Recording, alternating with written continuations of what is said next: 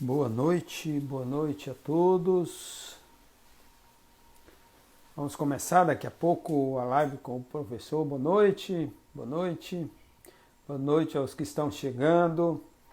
Vamos começar daqui a pouco a live com o professor Inajá, que está chegando por aqui e já vai entrar com a gente agora, nesse momento. Obrigado por vir prestigiar a live aqui do DEA, mais uma live do DEA, né? Acho que é a quinta quinta ou sexta, já já estou até perdendo as contas. Oh, boa noite, professor. Olá, boa noite, Sandro. Tudo, Tudo bem? Seja bem-vindo à live do DEA. Ah, é isso aí. Espero que... Está me ouvindo bem? Está excelente, está ótimo. Está ah, ótimo. ótimo. Eu estou ouvindo bem. Pessoal aí, dá um, um, um legal aí para dizer se está chegando bem o som para vocês. Kaline, Silvana, por favor, um legal aí joinha para ver se o som está chegando perfeito para vocês. O pessoal já está chegando, viu, Inajá? Já Vou tem bastante aqui, gente tá entrando. Calé, Capes, Deverton, e... Silvânia.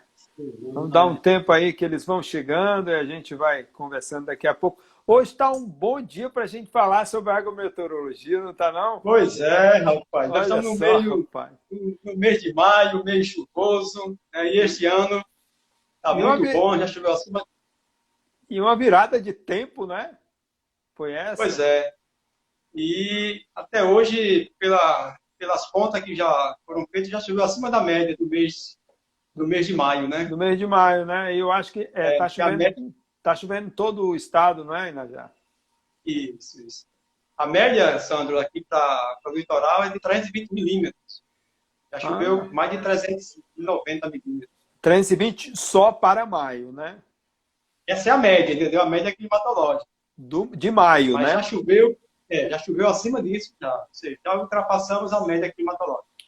Ah, que bom, rapaz. É, é, a previsão é de um, de um inverno, um inverno normal, né? Isso, acima da normal, viu? Se a gente for é, contabilizar, contabilizar, já choveu bem em abril, né, acima da média, choveu maio acima da média, e a previsão climática para junho, julho e agosto é de se manter essa distribuição espacial e temporal da chuva aqui na região litorânea do Nordeste do Brasil.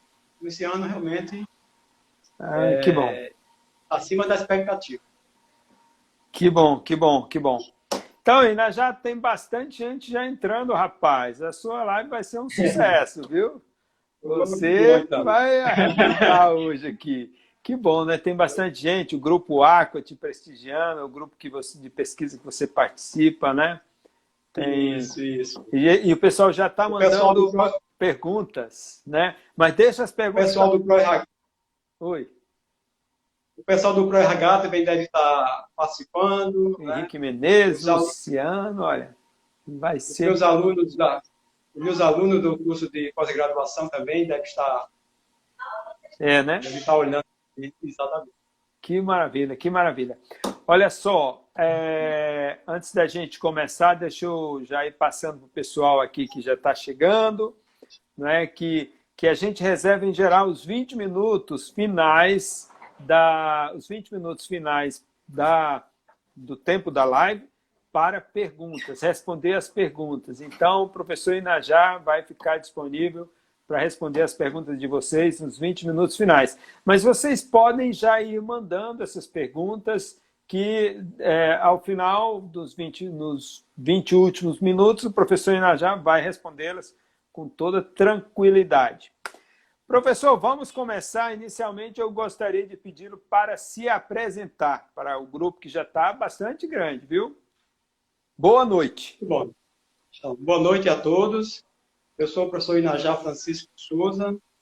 É, eu, eu, tenho formação em meteorologia e mestrado em agrometeorologia. E fiz meu doutorado é, em recursos naturais. Tudo isso na Universidade Federal de Campina Grande. E em 2015 eu fiz meu pós-doutorado na Espanha na área de modelagem hidrológica. Tá? É, eu sou paraibano, mas já estou aqui há muito tempo no estado de Sergipe, já me considero, vamos dizer, um sergipano, né? tem mais de 20, 27 anos, se não me engano, de Sergipe. E assim e... sou eu, viu? Sergipano de é. coração. É, é, de coração, exatamente. E tenho atuado em agrometeorologia, né? ou seja, a minha vinda aqui para Sergipe foi para trabalhar nessa área. Então, eu cheguei aqui em 9 de 91 para 92 e comecei a, a minha vida profissional aqui no estado, trabalhando na área de meteorologia.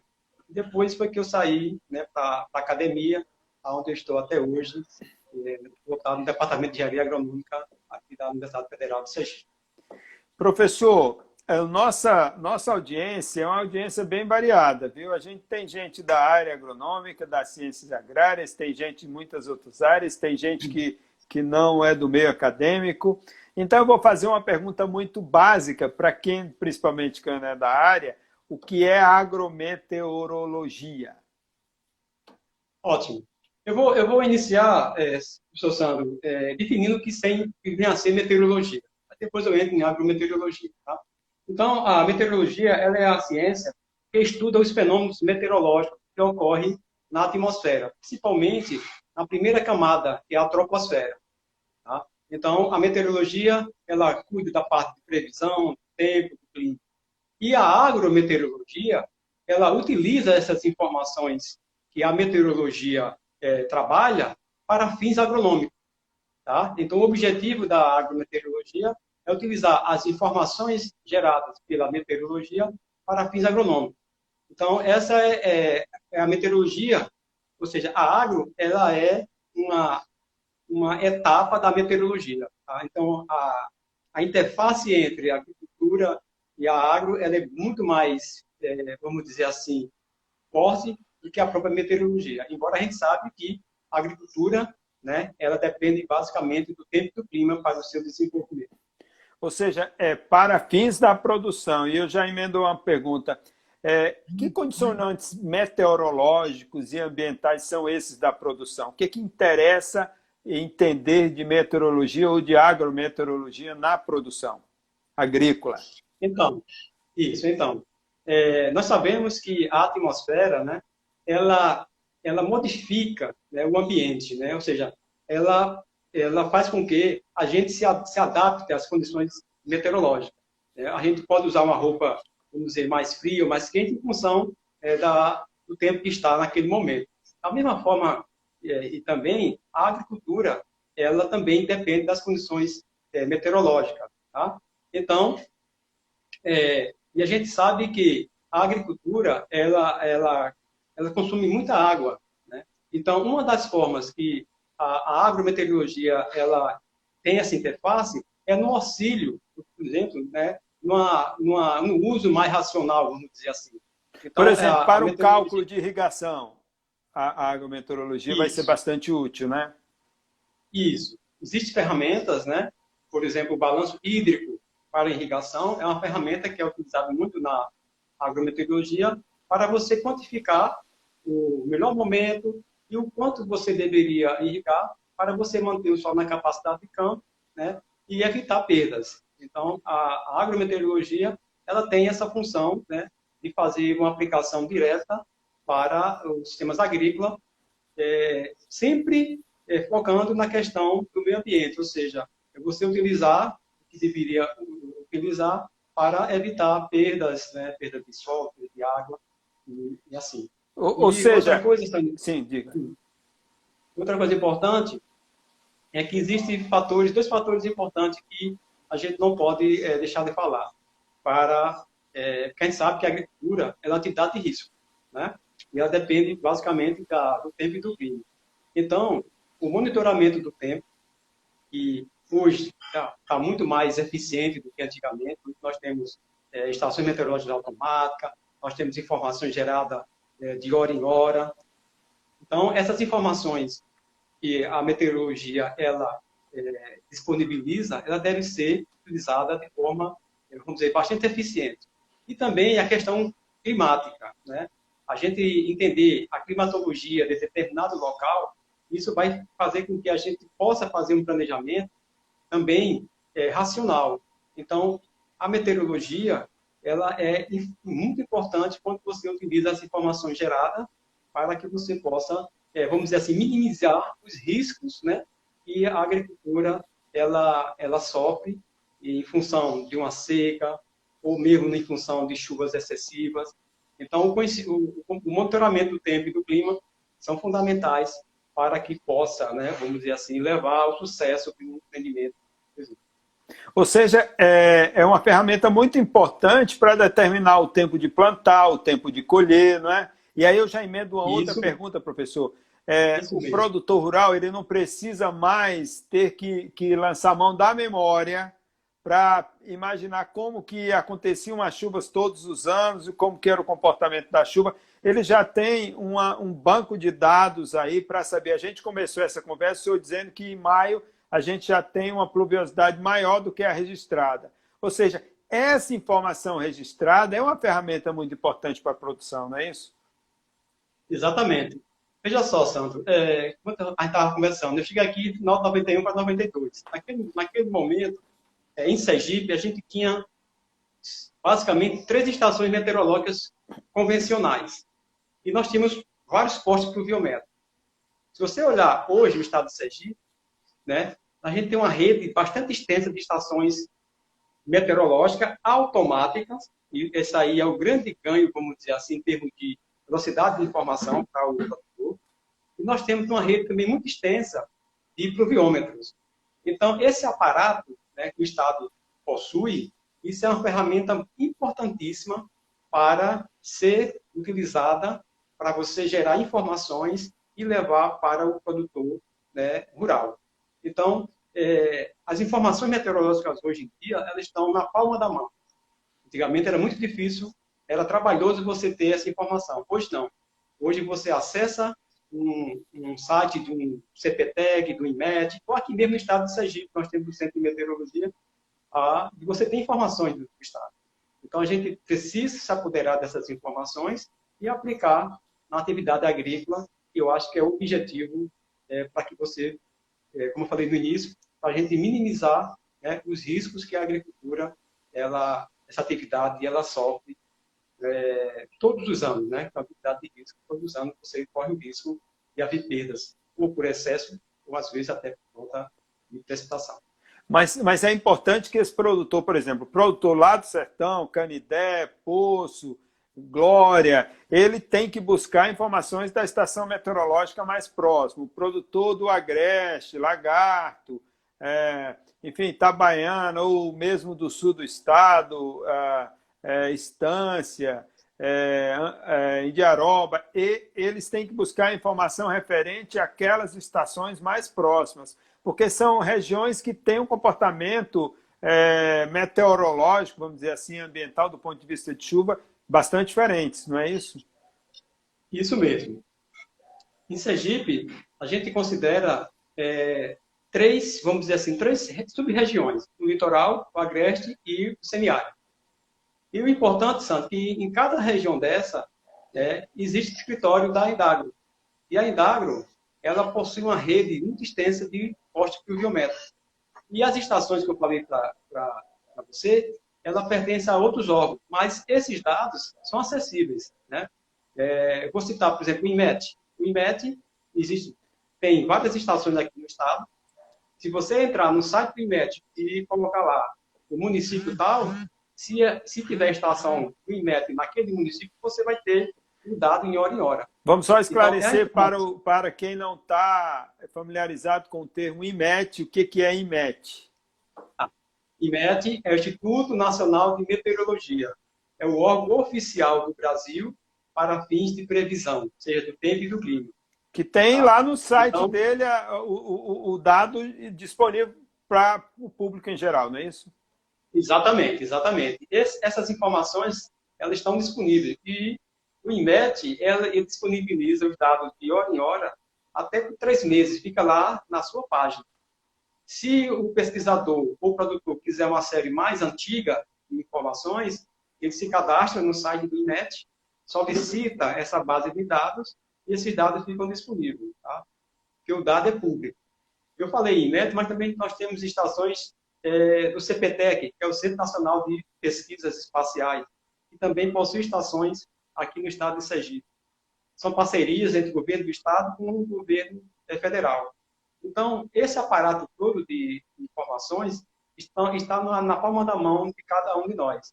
Basta, né, quem precisar, acessar esses, esses, esses órgãos e os dados estão lá na página. Então, hoje, a informação ela está disponível, basta que a gente é, procure.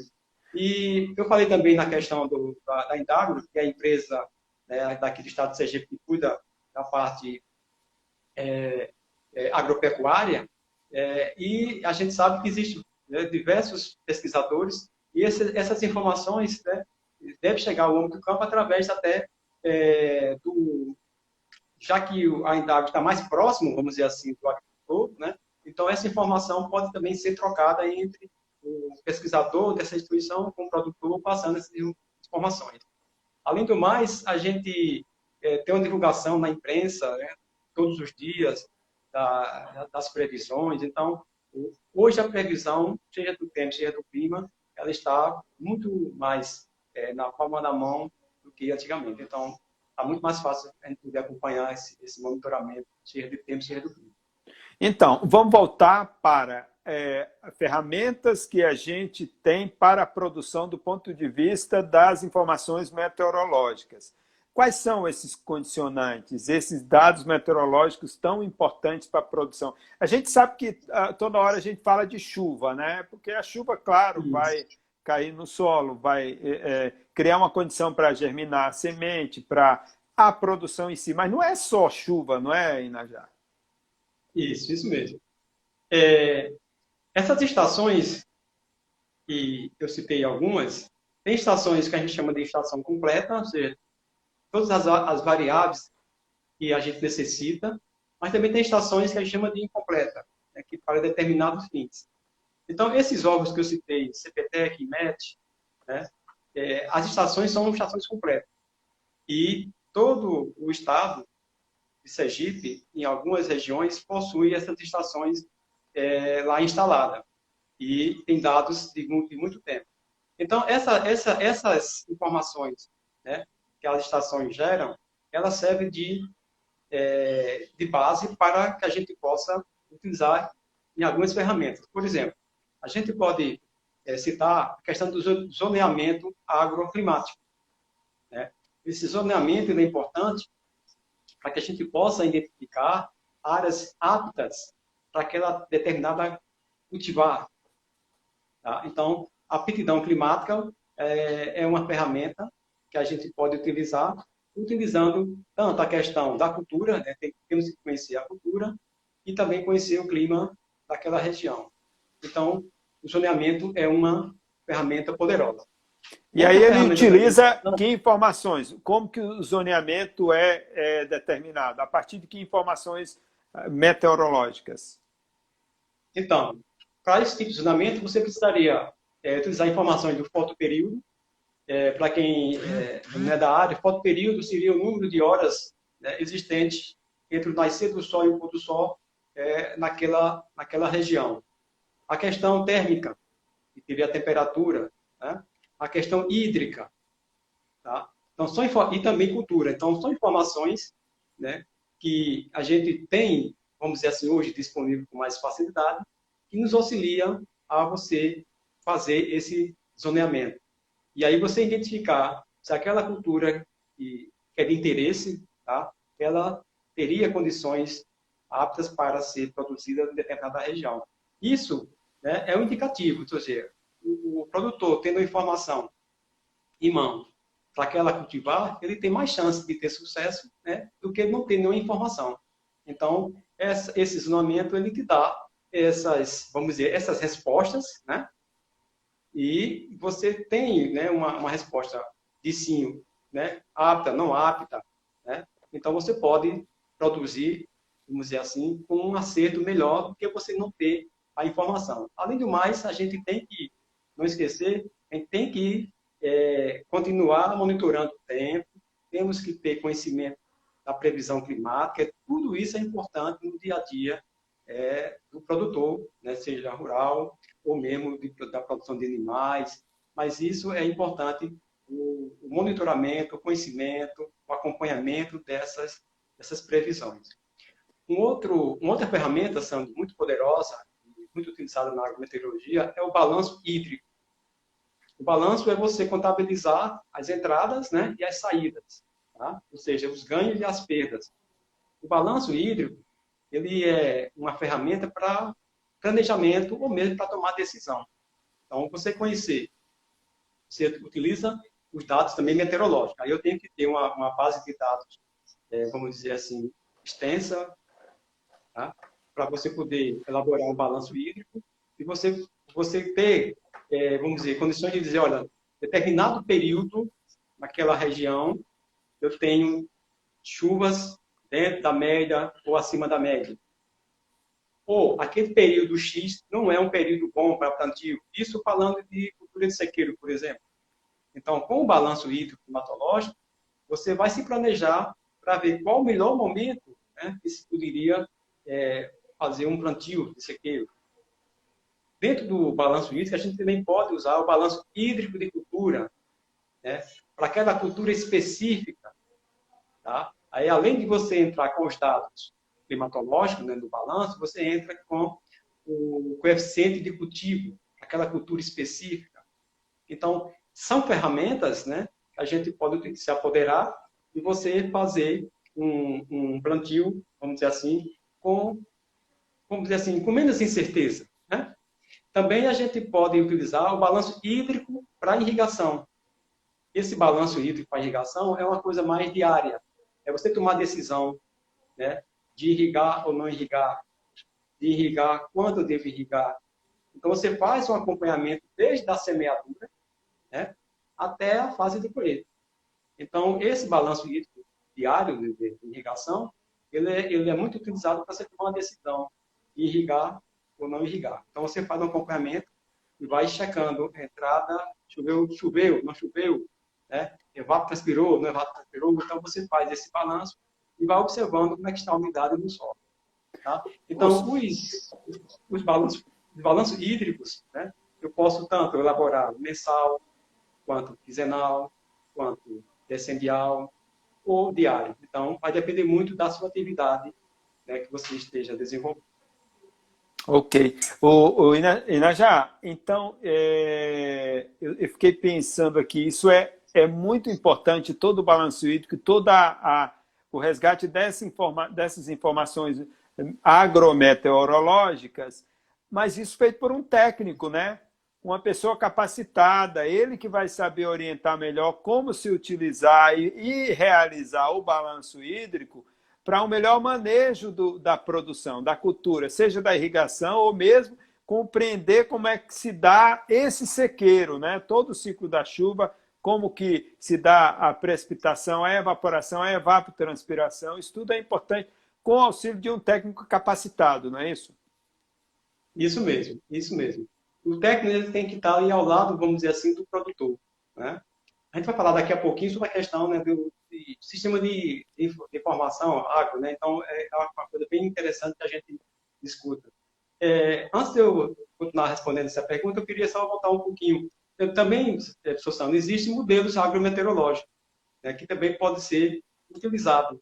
Né? Então, ou seja, existem várias ferramentas, ferramentas acessíveis, né, e podem e se converter isso em prol do produtor rural. É, você tocou na questão do, do apoio técnico. Né? É muito importante que o produtor tenha esse, essa consultoria, vamos dizer assim, tá? porque é, a gente fala, às vezes, a linguagem que o produtor ele não entende. Né? E o técnico, ele sabe como transmitir essa informação, chegar até o produtor. Então, é importante que o técnico, né, o, nutricionista esteja ali próximo, né, entendendo o dia a do produtor, a linguagem do produtor. Então, isso é importante que tenha essa comunicação. Pra... Uma coisa também muito importante que a gente não pode deixar de falar é que, sem uma base de dados meteorológicos, sem uma rede de estação meteorológica, é impossível que a gente faça né, essa questão dos balanços. Então, a gente, tudo passa pela questão das observações meteorológicas e da base de dados que é, o Estado possui. E o Estado de Sergipe, eu posso falar, é, porque eu conheço bastante, tem uma base de dados muito boa, tá? dados bem antigos. Então, a questão não é dados. Tá? Os dados estão disponíveis. Então, realmente, é, os dados existentes aqui no estado de Sergipe eles são fabulosos e podem ser utilizados para essas finalidades. Essa base de dados tem a ver com o CIAGRO, com o Sistema de Informação Agrometeorológica? Ela, é, ela vai reunir, esse CIAGRO reúne essa base de dados. Explica melhor para a gente o que é o CIAGRO. É, a, é, o CIAGRO é uma ideia. Né? Na verdade, eu coloquei a, a, a é, para a gente conversar sobre o sistema de informações agrometeorológicas, é porque, na verdade, é, isso a gente tem que ter, né, tem que unir essas bases, esses dados existentes para esse sistema. Então, na verdade, temos que, é, aqui no a, a, o Estado de Sergipe, ele possui vários órgãos que lidam com, com dados meteorológicos. Então, o que seria, vamos dizer assim, ótimo, era que tivesse um órgão que pudesse compilar que todas tudo. essas informações. Exatamente. E a partir daí, sim, né, fazer, eh, procurar desenvolver sistema agrometeorológico porque a gente tem vários órgãos aqui no estado que, que tem uma base de dados. Mas as bases de dados elas são estão em cada órgão, então fica difícil, né? Fica, é, vamos dizer assim, demorado você ter esses dados em um determinado órgão só. É, é, experiências como essa do Ciagro já existem outros estados que já já conseguiu reunir essa numa base só, num sistema só? Existe, existe. Eu estava observando é, ontem, ontem é, que a FUNSEMI é um órgão que, no caso lá do Ceará, ele consegue reunir né, uma, uma grande base de dados lá é, nessa fundação. Então, isso é importante. Então, seria, acho que aqui em Sergipe também poderia pensar, é, conversar com os órgãos para ver se esses, todos esses dados convergissem para um determinado local, que ficaria muito mais fácil né, de, de ter o acesso. Né? A gente saberia qual o órgão que a gente poderia é, se dirigir e ter acesso a essas informações. Então, é muito bom que é, se pense né, de ter uma base de dados num local só. E os dados estão aí, dados existem, é, e esses dados precisam, vamos dizer, ser compilados para um órgão e daí se fazer estudo de diversos é, interesses, no caso da agrometeorologia é um deles. E Najá, Olha, eu estou surpreso com o tanto de pergunta que está chegando, meu amigo. Que eu acho que hoje, hoje para a gente dar conta dessas perguntas, eu vou antecipar um pouquinho o tempo, que normalmente a gente deixava os 20 é. minutos finais. Nós estamos na metade da nossa live, exatamente na metade. Para que você, porque tem muita pergunta relacionada a muito do que você falou, que precisa de um complemento. Eu não sei se você teria alguma coisa a dizer ainda mais sobre é, aquele planejamento que a gente fez, ou você se sente à vontade já para começar a responder as perguntas? Porque são muitas. É, eu diria, tá bom. Eu diria o seguinte: é, para desenvolver o sistema de informações, né, a gente precisa de, das previsões diárias, né, ou seja, do tempo, do tempo, das previsões climáticas. E isso não é, não é, não é, não é difícil conseguir, já que a gente tem aqui no próprio estado de Sergipe um órgão que lida com a parte de previsão é, do tempo é, nós precisamos de, da rede de estações. A, a, rede de estações, elas estão aí, ou seja, elas estão funcionando, né? E a gente só tem é, benefício, né? Por quê? Porque essas informações, elas ficariam disponíveis para o produtor tomar as suas decisões. Então, o benefício de, de quanto você plantar, é, qual o melhor momento da semeadura. Então, são, são questões né, e esse, esse sistema poderia, né, é, vamos dizer assim, responder e o produtor ter uma informação e a partir daí ele, ele desenvolver. Então, eu acho que um sistema de informações é, agrometeorológicas é fundamental para o sucesso do empreendimento, seja ele de sequeiro, seja ele irrigado, tá? E a gente sabe que nosso estado aqui é um estado é, agrícola, né? Então, a gente caminha aqui pelo estado, temos vários períodos irrigados, e a agricultura ela precisa do tempo seja do clima. Então, é muito importante que é, se pense né, de realmente colocar no papel um sistema de informações como esse, porque vai ajudar em muito o produtor rural. Maravilha. Se no final, se tiver um tempo, eu ainda queria voltar para o Ciagro, mas vamos ver se a gente atende as perguntas, que tem muitas. Eu acho que essa chuva de hoje deixou o povo bem inspirado, viu? Com essa pandemia que a gente tem que ficar mais dentro de casa, né? Aí vem, um, vem essa mudança de tempo, o povo se anima, porque fez um, um veranico aí bem curto de dois, três dias, né? Enfim, a engenharia de pesca está dizendo que está presente aqui na sua live, viu, professor?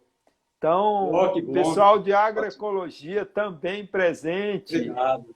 É, tem muita gente aqui felicitando você, parabenizando pela informação. É, o Grupo Aqua pergunta qual é a previsão para o semiárido de pluviosidade nesse inverno? Então, é, eu vou fazer um, um, uma, uma revisãozinha bem rápida.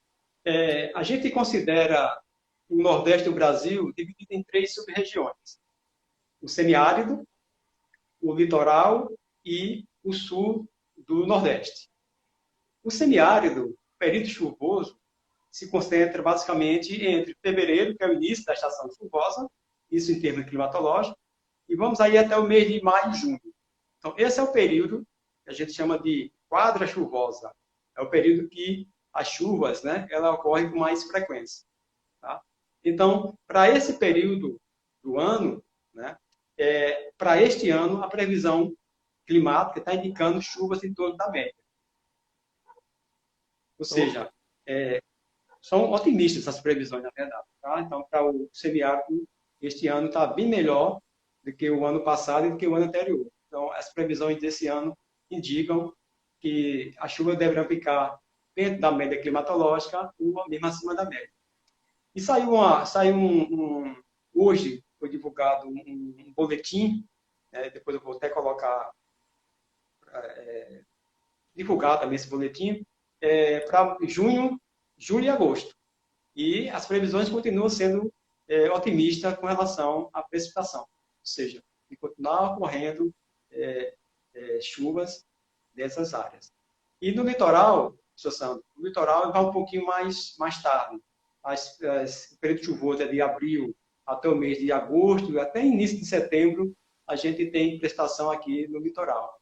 Então, nessa faixa do litoral, é, também as previsões climáticas indicam que as chuvas deverão continuar ocorrendo é, dentro da média. Né? Como eu falei para você, abril e maio, as chuvas que foram observadas estão acima da média climatológica.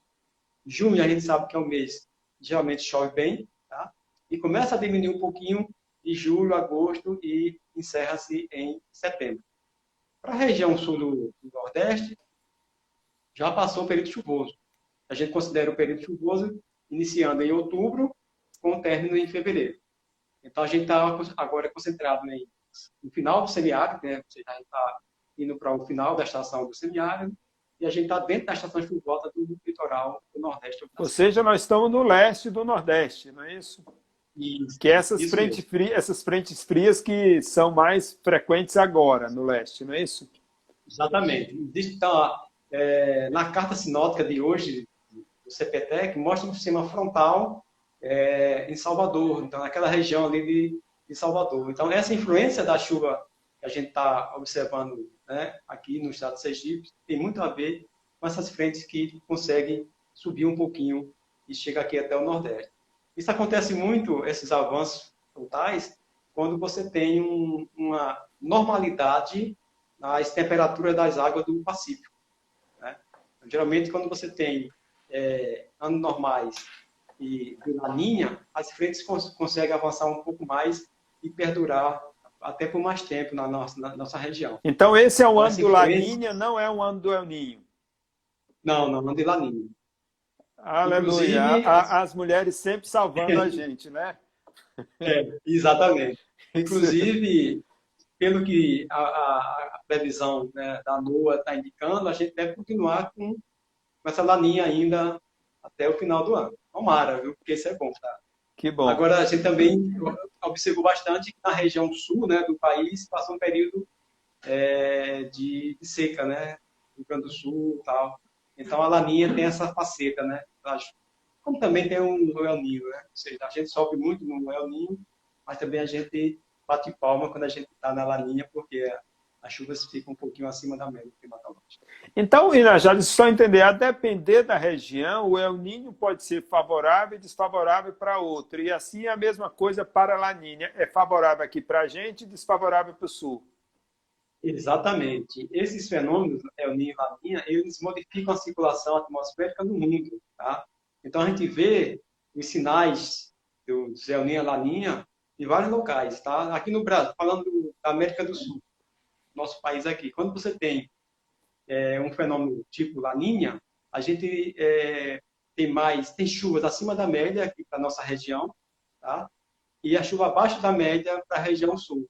São os dois sinais mais fortes da, da laninha, é o nordeste e o sul do país, tá? E o El Ninho também. Quando você tem o El Ninho é, presente, você tem uma, uma deficiência de chuva para a região do Nordeste você tem um acúmulo de chuva na região sul. Então, existem vários trabalhos, né, vários artigos que demonstram isso, tá? E aí depende muito também é, se é um Ninho forte ou moderado, tá? Porque se for um Ninho fraco, ele não vai interferir muito, mas se for de moderado a forte, então tem consequência com relação às chuvas para a região do, do Nordeste do Brasil. Ok. Tem, é, antes de passar a próxima pergunta, que é de Wagner, só lembrando ao pessoal que essa live vai estar gravada no IGTV aqui mesmo no Instagram. Então procure no IGTV do Instagram, aqui desse Instagram, arroba der, uh, underline UFES, que vocês vão ter a live, tipo dois minutos depois de, de encerrada a live, já está disponível lá no IGTV. Wagner pergunta: gostaria de saber como, se, como o estado de Sergipe está servido de ferramentas de mitigação de riscos climáticos? É, então, ferramentas, que eu falo de ferramentas, são as estações. Né? As estações meteorológicas, elas já estão aqui instaladas há algum tempo, né? seja ela automática, seja ela é, convencional. As convencionais são mais antigas, né? A automática é um pouquinho mais recente. Mas essas estações, hoje, ela abrange todo o estado de Sergipe. Então, a gente pode dizer que o estado de Sergipe hoje é bem servido em termos de estações meteorológicas. E os dados gerados hoje em dia, né, você pode ter dados de hora em hora, no caso das estações do IMET, e os dados do biométrico, que são os postos, né, que é mais antigo, são dados diários. E essa base de dados você pode encontrar é, tanto na Indagro, na Coidro, como também é, aqui na Codice, que, é, como mudou o nome agora, mas tem um setor de meteorologia que também monitora é, as, os dados pluviométricos. Então, é, esses dados eles podem ser é, utilizados para essas finalidades. Tiago Luiz pergunta, você já comentou, mas não custa nada é, reforçar. Quais as principais variáveis meteorológicas para acompanhar o desenvolvimento da agricultura? Então, eu considero é, as variáveis mais importantes, radiação solar é uma variável importante, temperatura do ar, umidade relativa e velocidade do vento. E chuva também, né? Mas essas variáveis, essas cinco variáveis, elas são fundamentais, porque com essas variáveis, né, você pode, como eu falei no, na, na nossa conversa no início, a gente pode trabalhar com o zoneamento, a gente pode trabalhar com o balanço hídrico, então, são variáveis importantes e fundamentais para que você possa tirar algumas conclusões depois de realizados esses balanços. Né? E também você pode trabalhar com modelos. Né? Existem modelos que precisam de dados, é, seja dados de solo, seja dados de clima, mas esses dados eles são fundamentais para é, você tirar algumas conclusões. Beleza. Inclusive, Fabrício Macedo, que foi nosso aluno, tanto na graduação uhum. como no mestrado, ele diz o seguinte: coincidência, eu acabei de publicar um trabalho sobre zoneamento para a cultura da vinha. Zoneamento, Nossa. trocando em miúdos, é você onde você deve plantar cana-de-açúcar, é, aqui na região litorânea, não caberia plantar lá no sertão, no alto sertão. Ou seja, você traz a cultura adaptada às condições climáticas de solo e de outros fatores ambientais para o lugar certo, não é isso, professor? Isso, o zoneamento ele, ele vai te dar essa resposta. Agora, é, uma, uma, coisa que me chamou a atenção, sabe, é, é, é o homem pode modificar a cultura, pode adaptar aquela cultura. E me lembrou uma coisa que é, eu estive em, é, em Petrolina, isso acho que foi no ano passado, e eu visitei a Embrapa. E lá, é, até os alunos foram com a gente nessa visita, a gente encontrou maçã, nós encontramos é, pêssego, encontramos algumas culturas que eu não pensava encontrar em Petrolina. Tá? Ou seja, é, a, a questão de você, né, tá, aí no caso vem toda a engenharia né, para modificar, mas é, o zoneamento ele vai te dar garantias, vamos dizer assim, vamos dizer, vai te dar indicativo que aquela cultura ela vai se desenvolver com mais facilidade naquela região, sob aquelas condições, né, de solo, de clima, né? Então, é, mas eu falei da questão do, do Petrolina porque eu jamais imaginava encontrar, é, vamos dizer, pera lá em Petrolina. Né? Não é a mesma pera que a gente tem na, no sul, tá? Pois é, a 20, mesmo... vamos, vamos, é porque o tempo está passando tão rápido, professor, mas a 20, no máximo 30 anos atrás, uva não se imaginava ter em Petrolina. Era coisa lá do sul pois do é. país, não é isso? É, isso, isso mesmo. Tá? Então, as modificações né, que são feitas podem favorecer, mas a gente está falando, é, vamos dizer, de, um cultivo sem toda essa vamos dizer, tecnologia. Então, você precisaria de ter esse levantamento, esse zoneamento, até mesmo para você conseguir, vamos dizer, crédito né, no banco, né? Você precisa de um zoneamento para saber se aquela cultura vai ter sucesso ou não, né? Mesmo sabendo das intempéries que podem ocorrer. Mas o zoneamento te dá é, uma condição que você realmente vai ter sucesso naquele ano, naquela região, aquela cultura adaptável. Então, é isso que o zoneamento ele te dá uma certa, vamos dizer assim, garantia de você fazer aquela atividade ou não fazer para você ter um sucesso lá na frente. O professor Marquerol pergunta, onde obtém informação sobre zoneamento na minha região? Qual a região dele? Marquerol é de Sergipe, professor. Nosso colega Marquerol. Ele, é... ele, na verdade, não é sergipano, mas ele está em Sergipe, então ele é sergipano, é, ah. aceite ou não. Então, Tá é de Sergipe que ele quer saber. Mas imaginando, é, na verdade, independente, porque isso aqui, a internet tem gente do Brasil inteiro. Onde é que um produtor consegue informação sobre zoneamento no seu estado? Zoneamento, quem faz é a Embrapa. Então, eu acredito que a Embrapa, né, Tabuleiros Costeiro, ela tem muitas informações a respeito da, da região aqui do estado de Sergipe para algumas culturas, entendeu? Então a Embrapa, é, pelo que eu sei, pelo que eu sei, é o órgão que realmente desenvolve essa atividade, tá? Então eu acho que o produtor ele entrar no site da Embrapa ele vai encontrar essas informações para aquela cultura. É, aqui no caso seria a Embrapa Tabuleiros Costeiro aqui no estado de Sergipe. Se não tiver o, porque a Embrapa também é um órgão nacional, né? Ele deve ter zoneamento é. de, de, acho que talvez de quase tudo no Brasil, né?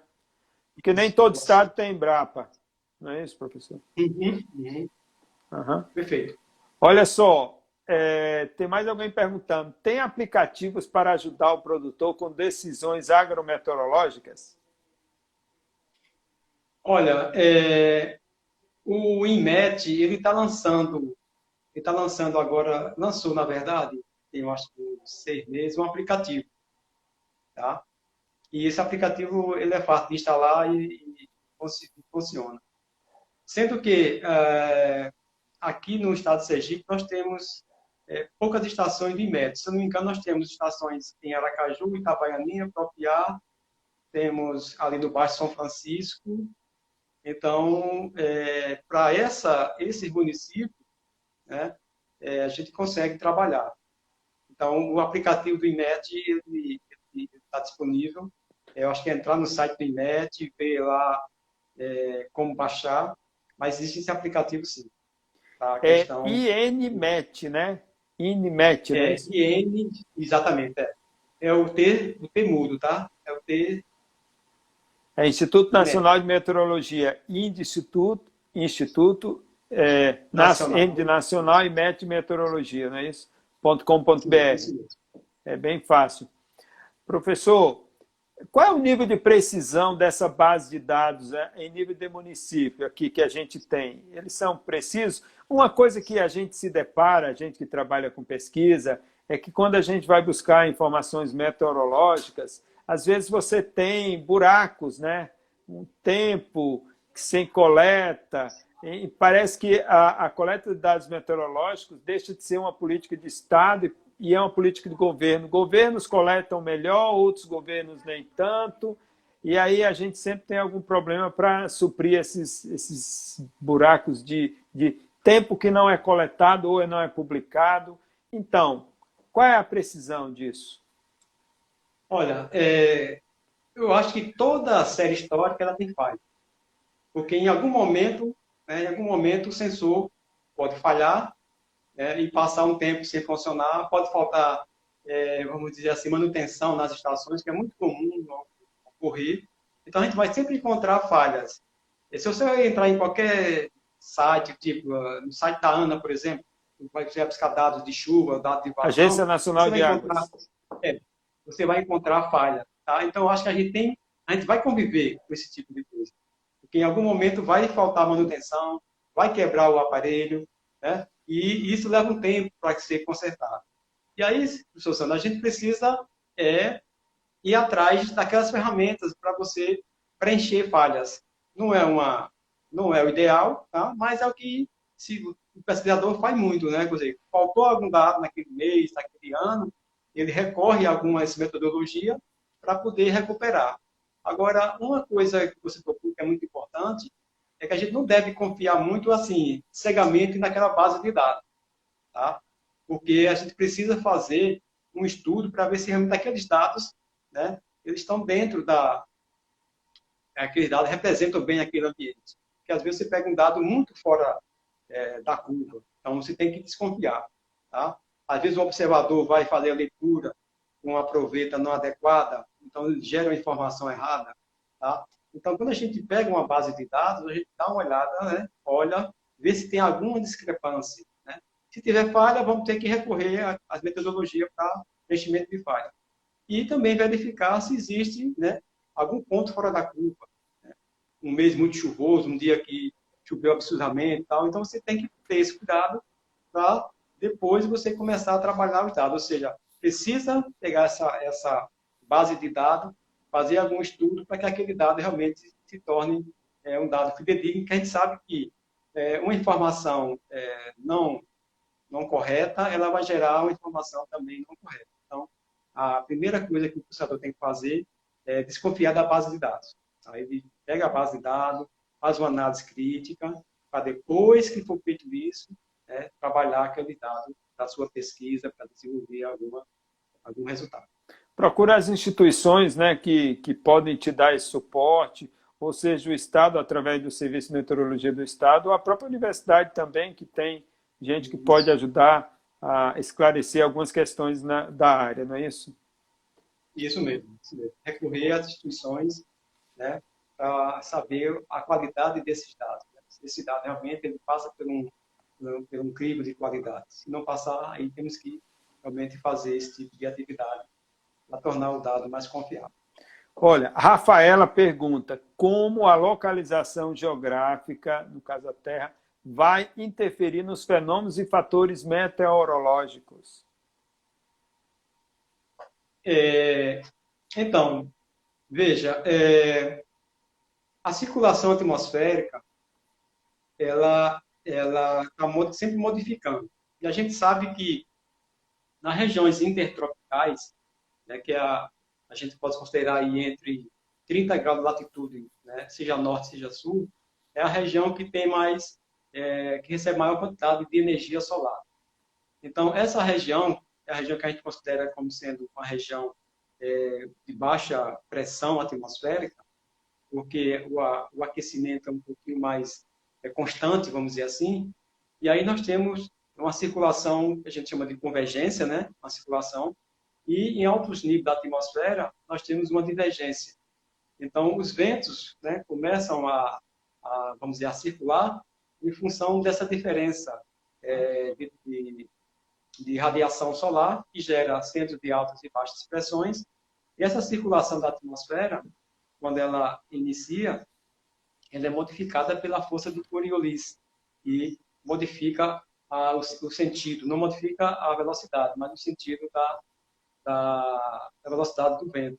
Então, essa circulação, é, ela, ela converge né, no, no Equador, sobe na atmosfera, em algum nível da atmosfera há uma divergência, essa circulação, ela, pelo efeito de Coriolis, ela subside na região, é, é que a gente chama de, de 30 graus de latitude, que é a região de alta pressão, e depois essa, essa, esse vento ele vai se encontrar com o vento do polo, onde geram as frentes, que é uma região de alta pressão. Então, essa circulação da atmosfera, ela ocorre em função do aquecimento desigual que a Terra sofre, né, em função do seu eixo de inclinação, e também dos centros de altas e baixas pressões que é, surgem e geram o, o, movimento da atmosfera.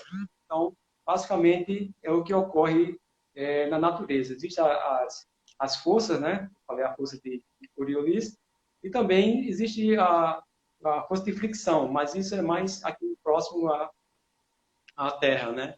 Então, é, as forças de fricção, ela é um pouquinho mais próximo, localizado próximo da superfície da Terra, mas a circulação acima de é, 100, 200 metros de altitude, ela não tem, ela não tem muita influência. Então, a circulação, basicamente, ela é, surge em função da quantidade de energia solar e da diferença que essa energia aquece o nosso planeta e também em função das altas e baixas pressões que existem no, é, no globo, faz com que esse movimento da, da, da, da, atmosfera comece e a gente tem todo esse movimento é, que a atmosfera é bastante dinâmica, né? Está sempre é, é, mostrando essa movimentação. Professor, assim como a gente não pode negar que a Terra é redonda, embora tem gente que discuta isso ainda nesse século XXI, a gente também não pode negar as mudanças climáticas. Como é que elas estão, isso. de fato, afetando a agropecuária?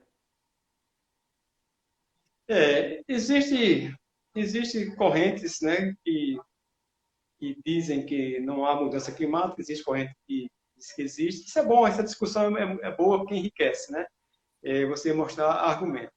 Mas é, eu tenho acompanhado os, os relatórios né, do IPCC, esses relatórios que são divulgados ah, no mundo todo, e todos os modelos é, mostram é, mudanças, né? mudanças que poderão ocorrer é, para frente. E o, um dos modelos do IPCC, ele mostra que para o nosso Nordeste, visto que o Brasil é muito vulnerável às mudanças climáticas, e para o Nordeste, é, existem previsões de redução de precipitação, isso ao longo do tempo, né? redução de 10% a 15% do que chove, né? e também aumento de temperatura. Então, é, é questionável? É, mas eu acho que assim, você tem os modelos né, mostrando isso, eu acho que isso é informação para os tomadores de decisão, e também para a gente também. Ou seja, não, não devemos né, é, deixar de lado essas informações, são muito importantes, né? porque a gente, a gente percebe que a população está aumentando, o consumo está aumentando, né? a água de boa, boa qualidade está diminuindo. Né? Emissão de, de gases aumentando. Emissão aumentando. Então, tem sinais, né? tem sinais aí é, palpáveis. Né? E os modelos reproduzem aquilo que a gente está fazendo hoje. Né? E aí ele faz né, para frente o que, que, poderia acontecer. Então, assim, é, é, todos os modelos mostram que a gente vai ser afetado lá na frente, né? seja em diminuição de precipitação né? e também seja na questão é, da de temperatura. E também a gente observa muito, né? a gente tem acompanhado na mídia, a questão do desmatamento. Né? Isso, é um, isso é uma coisa que preocupa bastante e isso é, é, entra nas modelagens. Né? Se você desmata uma determinada área, né, boa parte daquele CO2 que está armazenado vai para a atmosfera. Tá? Isso entra no modelo, ou seja, isso prova que pode haver né, mudanças lá na frente. Maravilha. Nós, nossa conversa foi tão boa, está sendo tão boa, que o tempo está quase acabando. Ainda mais tempo ainda para uma é pergunta. Mesmo? Pois é. Falta menos de quatro minutos. E o Instagram, quando tem dois minutos, ele já avisa só para mim, só eu vejo, para a gente acelerar ah. e concluir no tempo. Porque aí ele corta é. a live. Como oficializar uma estação dentro de uma instituição de ensino? Responda aí em um minuto. Pois é. é você, é Tiagro, é, adquirindo, adquirindo uma estação meteorológica, é, você deve... É, vai depender muito do seu objetivo. Se for para fins de pesquisa, você não precisa, tá? Mas vamos dizer que você queira uma estação meteorológica climatológica.